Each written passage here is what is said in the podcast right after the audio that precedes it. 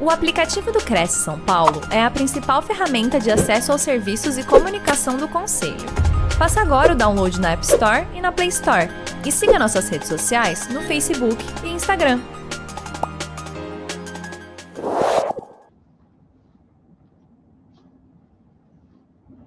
Eu sou Elaine Baruel, eu estou na área de recursos humanos há 26 anos. Atualmente estou gestora é, na empresa Parker Hannifin, aqui em Eugênio de Mello. Parker é muito grande, uma empresa multinacional americana, mas eu fico aqui responsável pela área de recursos humanos da divisão filtração no site de São José dos Campos. E aí eu vou falar um pouquinho para vocês, vou deixar aqui meus contatos, né? Então tem o contato do Instagram, Facebook, também tem meu telefone. Caso após né, esse nosso encontro alguém queira entrar em contato para a gente poder falar um pouquinho mais sobre diversidade e inclusão ou qual, quaisquer outros assuntos da área de recursos humanos, estejam à vontade para me contactar, tá bom? É, e aí a gente vai falar um pouquinho, então, sobre a diversidade e inclusão, né? É, diversidade e inclusão no, no Brasil, né, ou no mundo, ela vem desde lá da história. Né? Então, se a gente for trazer é, desde quando iniciaram os primórdios, a gente vê que é, sempre a mulher, ela sempre ficou em segundo lugar, é sempre o homem, sempre o homem, o homem, e a mulher sempre fica em segundo lugar, né? E aí eu estou falando aqui da mulher, mas não só da mulher, mas também dos negros, homens negros, mulheres negras e pessoas com deficiência, né? Porque hoje é, nós estamos aqui, eu, graças a Deus, eu tenho, estou aqui né, com, com todas as minhas condições físicas, mas e aquele meu colega que talvez não tenha tudo aquilo que eu tenho, né? Que talvez não tenha é, a mesma condição ou não teve a mesma condição para estar aqui para conversar com vocês a respeito. Então, se a gente verificar, é, 25% dos profissionais que, é, que avaliam né, o, o, o total é, do, do, Brasil, menos de 5% são negros. Né? Então, vamos só fazer um, uma reflexão é, dentro do nosso ambiente de trabalho, dentro é, quem por um acaso não trabalha, escritórios, ou que que participam de alguma comunidade, vamos fazer uma reflexão. Quantos por, quantos por cento daquelas pessoas que estão ali com você no seu dia a dia são negros? Né? Onde a gente vai verificar que é a minoria. É, a minoria são negros e, é, na sua maioria, a minoria também são as mulheres. É, e aí a gente pode verificar aqui também, nessa outra foto que eu trouxe aqui para vocês, que é, sempre dentro, dentro do Senado, sempre dentro de locais aonde é, as pessoas decidem, a maioria são homens. Né? E quando a gente retira os homens, o que, o que aparece? Ninguém. É o mínimo do mínimo são mulheres. E se a gente tirar os negros, aí já não aparece ninguém mesmo. Né? Então, assim, Diversidade e inclusão tem de diversos tipos. E hoje a gente está aqui dando uma pincelada no geral, porque não só isso, mas também diversidade e inclusão de gerações.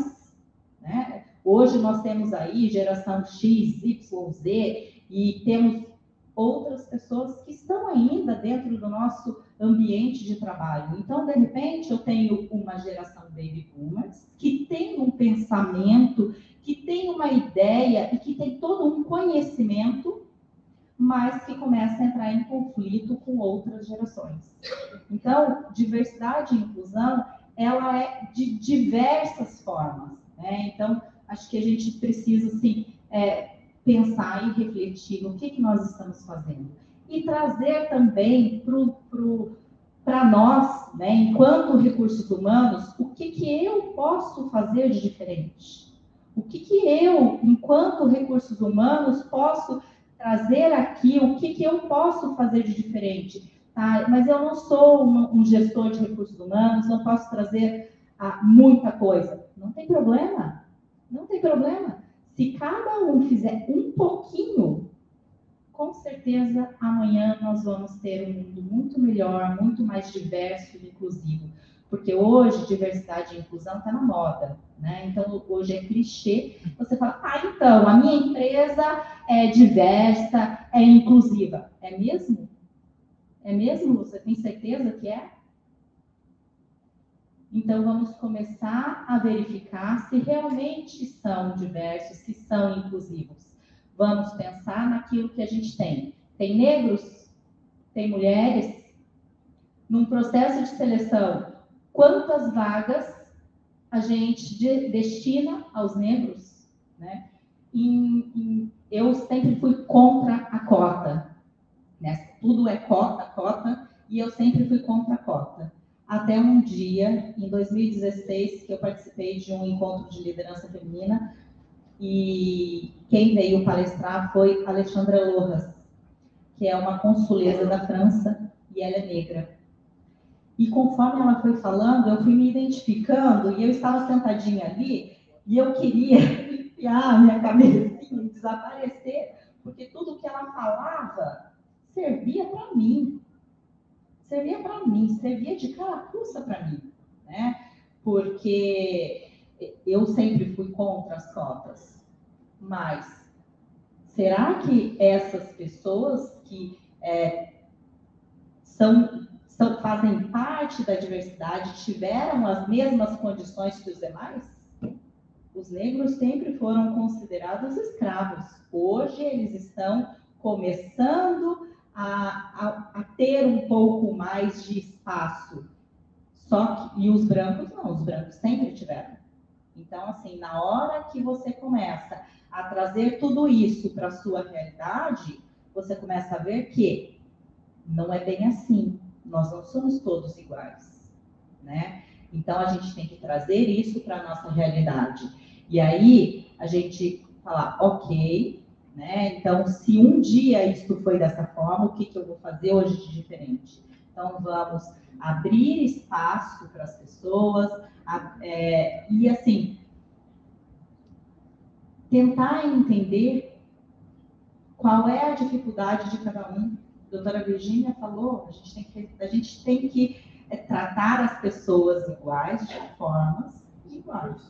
Tratar as pessoas iguais de formas desiguais.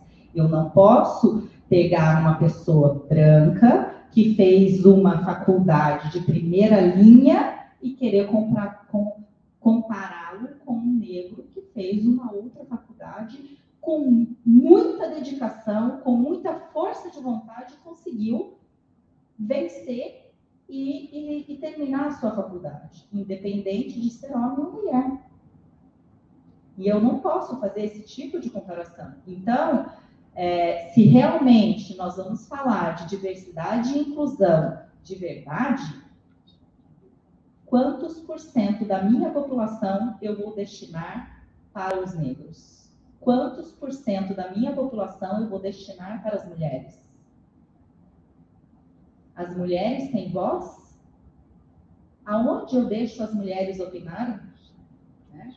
É, na, na, empresa que eu trabalho hoje, nós participamos, participamos da ONU Mulheres.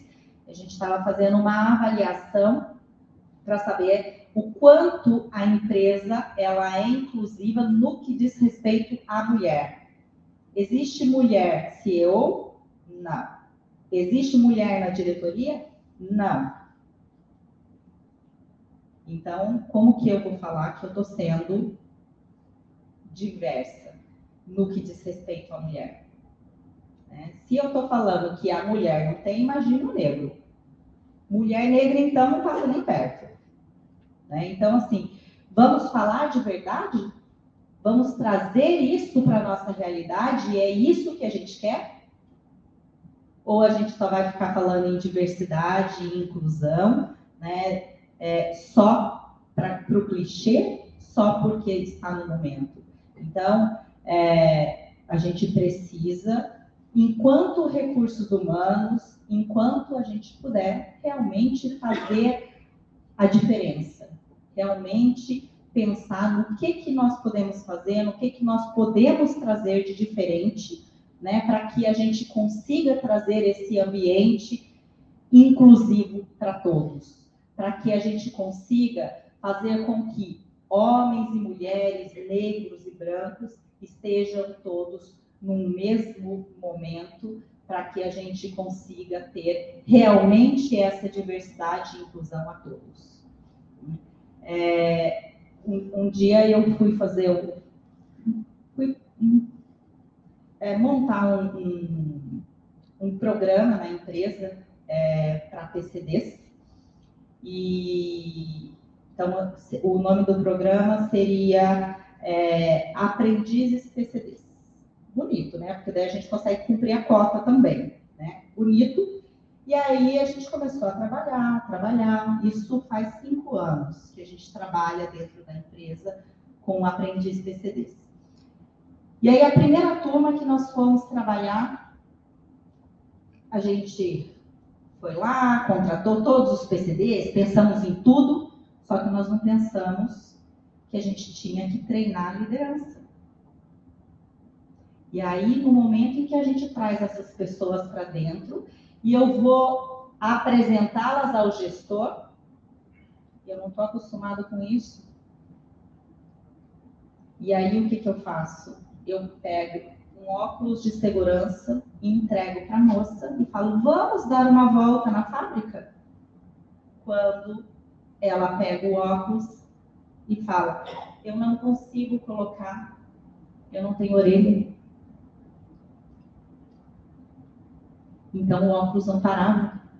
E aquilo chocou tanto a todos, né? A to, todo, toda a gestão, isso chocou tantas pessoas, que realmente, a partir deste momento, nós começamos a virar um pouquinho o jogo e pensar um pouco mais no próximo e respeitar as pessoas, cada um de acordo com a sua condição. Hoje já temos cinco anos desse, desse projeto, né? um projeto muito bonito, aonde a gente consegue incluir jovens em, em PCDs, também jovens vulneráveis, né? em, em situações vulneráveis, no mercado de trabalho e ajudando com que eles consigam vencer, com que eles consigam ter uma oportunidade. Porque se a gente hoje já temos dificuldades de emprego no Brasil, imaginem essas pessoas. Então, o quanto eu posso fazer de diferente. Então, eu gostaria de passar um vídeo para vocês, para a gente pensar. Bom dia, Excelência. O colégio Hampton é para brancos, senhora Jackson. Sim, Excelência, eu sei disso. No estado da Virgínia ainda há segregação, independente do que o governo federal diz e do que a Suprema Corte diz, nossa lei é a lei. Excelência, posso falar? Creio que há circunstâncias especiais a serem consideradas. O que levaria uma negra a requerer estudar em uma escola de brancos? Posso me aproximar, senhor?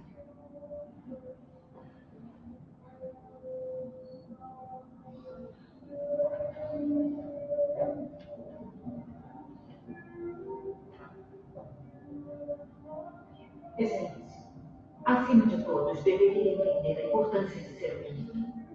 Como assim, Sr. Jackson? O senhor foi o primeiro da sua família a servir as Forças Armadas, a Marinha Americana. O primeiro a fazer uma universidade, George Mason. E o primeiro juiz estadual a ser revolucionado por três governos consecutivos. Vejo que a senhora está pesquisando. Antecedem. Qual é a sua intenção?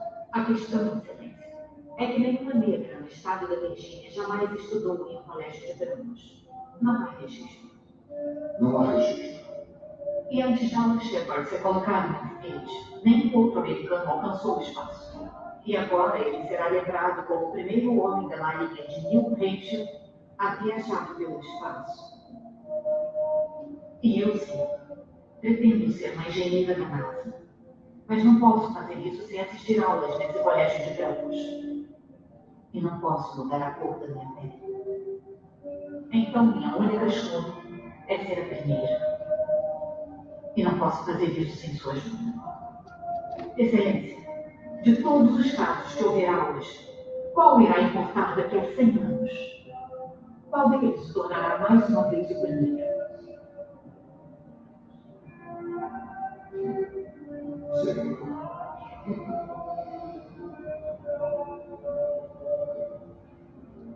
Somente as aulas noturnas, senhora Jackson.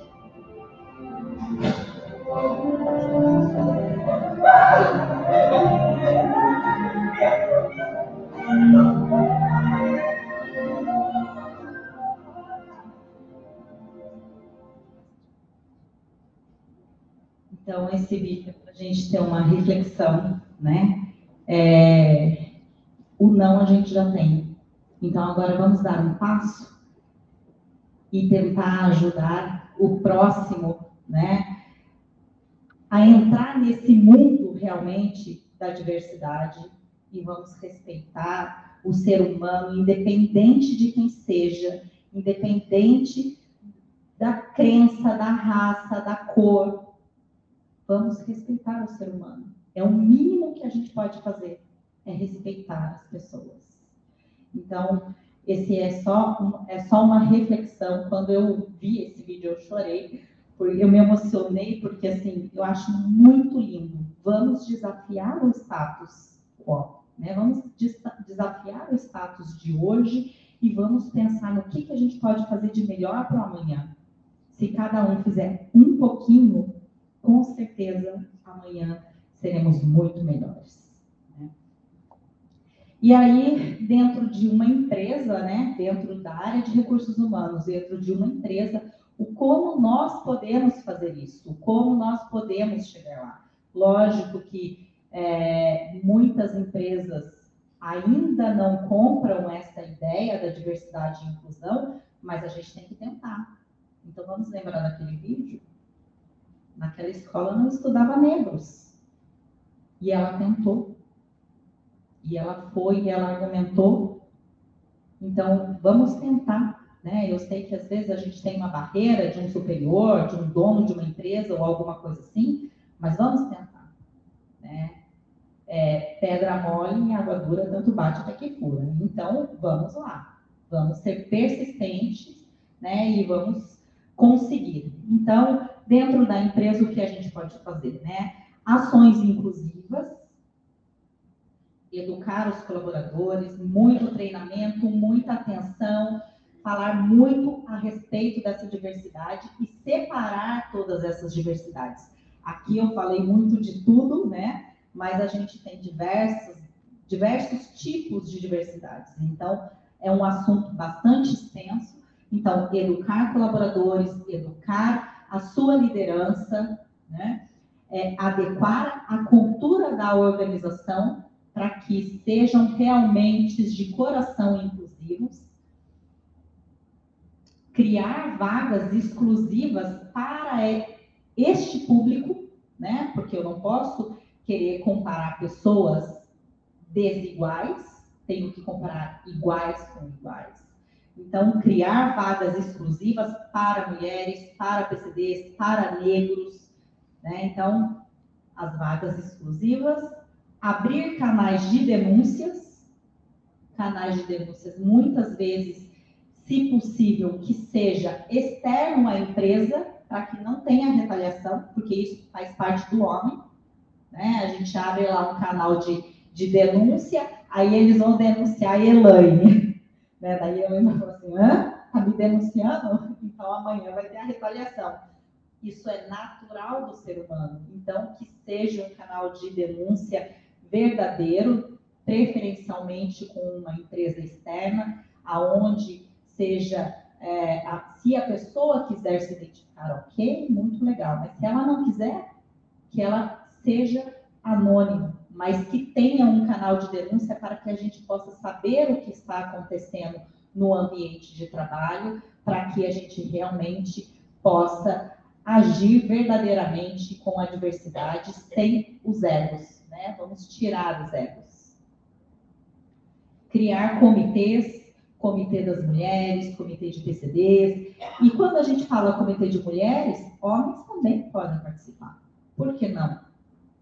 Né? Porque os homens podem vir, podem trazer ideias, tem esposa em casa, ou tem mãe, ou tem irmã, podem todos trazer, trazer as informações né, e contribuir. Né? Então, criar comitês, comitês de mulheres, para poder falar sobre assuntos diversos, também dos, do, dos, sobre PCDs, sobre é, aprendizes, sobre, sobre é, homossexuais. Então, vamos abrir a nossa mente, vamos abrir o nosso coração para tudo. E aqui eu deixo o meu muito obrigada a todos vocês pelo tempo né, de vocês. Muito obrigada. E espero aí ter contribuído um pouquinho com o conhecimento de vocês. Quem tiver alguma dúvida ou quem quiser conversar a respeito do tema, sinta-se à vontade para me contactar, tá bem? Estou à disposição de vocês. Muito obrigada.